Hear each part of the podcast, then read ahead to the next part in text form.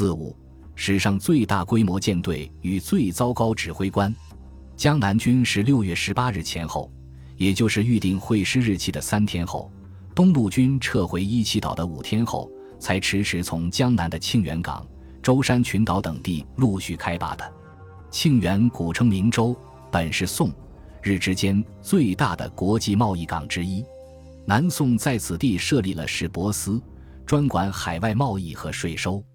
往年农历六月，停泊在港内的无数商舶，之后南方吹来季风，便满载着香料、陶瓷、丝绸、书籍这些唐物，横越东海，经过七个昼夜，进入日本博多湾。当年八九月到次年开春，商舶都可以自日本驾着北风返程。给江南的商人和侍女带来黄金、木材、硫磺、倭刀和扇子等广受追捧的商品。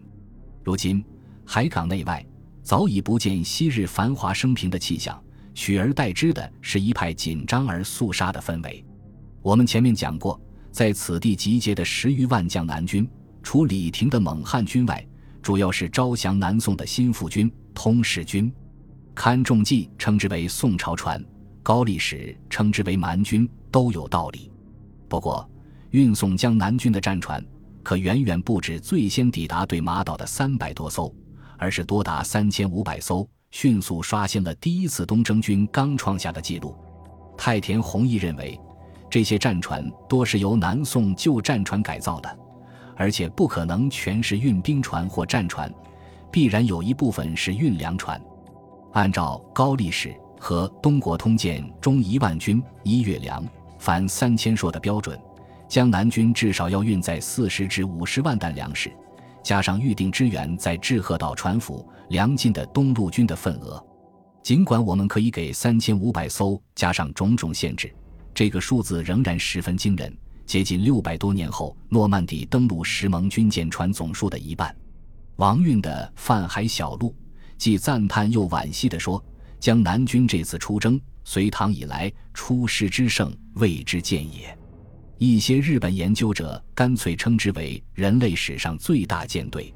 这支超一流规模的舰队，能不能至少搭配个一流水准的司令官呢？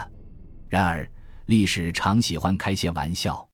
江南军司令官范文虎，南宋降将，出身不明，我们只知道他是南宋大将吕文德的女婿，贾似道的亲信。一边是视我兵柄，兄弟子侄不满台阁的吕氏将门；一边是只手遮天的权相范衙内，来头这么大，自然一路高升至禁军长官。不过，若论真才实学，实在不值一审。民国年间善讲历史演义的蔡东藩说到范衙内临阵逃跑的丑态，觉得颇不解气，又点评了两句虎氏文的“无怪外强中干”。其实。范衙内何止外强中干？他在宋元一代之际的表现，只能用惨不忍睹来形容。一二六十九年，范文虎受命解救襄阳，扬言无将兵数万入襄阳，一战可平。等到了城外，却日携美妾，走马击球，军中为乐。本来我国古代对军事人物的私德已经刻意放低了标准，无其他好色，陈平道扫受金。霍去病不惧士卒，迎重大饥，他还余弃粮肉，穿于他居，史家都没有太多贬词，但有一个先决条件：好好打赢仗就行。范文虎集这些名将怪癖于一身，唯独没有名将的才能，好容易出兵一两次，无不大败亏输，中途遁走。所以投降元朝以后，忽必烈也不大看得起他。某日，忽必烈问南宋降将。你们几个为何轻易就降了？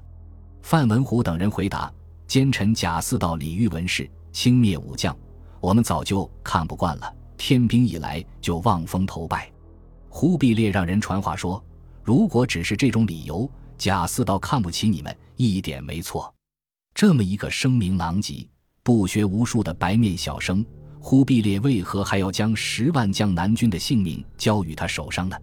首先是蒙古人本来就把这些军队看成炮灰，其次范文虎是新附军的旧帅，余威尚在。最重要的是，此人比起其他南宋降将更加胸无大志、贪权好色、懦弱易志。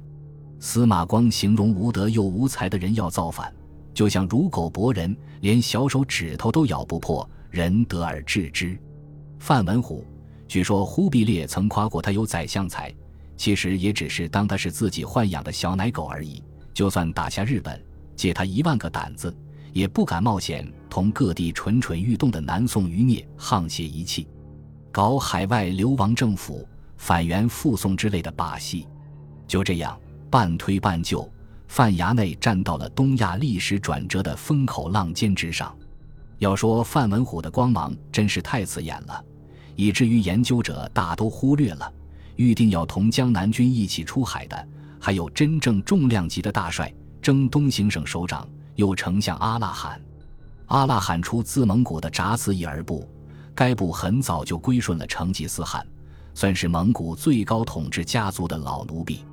阿剌罕家族在蒙古征服战争中属于无争不从、无战不捷的核心军工贵族。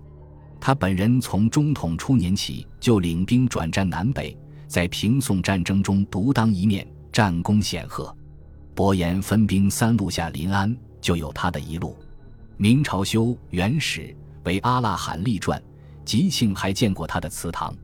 然而，或许是连年征战，健康受损；或许是水土不服；又或许是老天爷有意成全他不败的威名。阿剌罕刚到庆元港，就得了一场暴病，卧床不起。七月没过几天，就死在了大营中。六月二十六日。忽必烈得知东征军主帅当时病势凶猛，连忙下诏让另一平宋战争的蒙古老将阿塔海接替阿拉罕。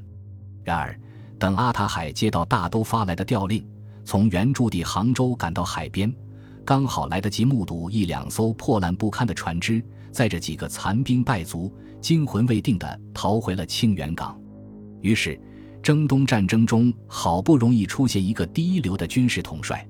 还没轮到正式登场，就意外退场了，这又是历史开的一个玩笑。本集播放完毕，感谢您的收听，喜欢请订阅加关注，主页有更多精彩内容。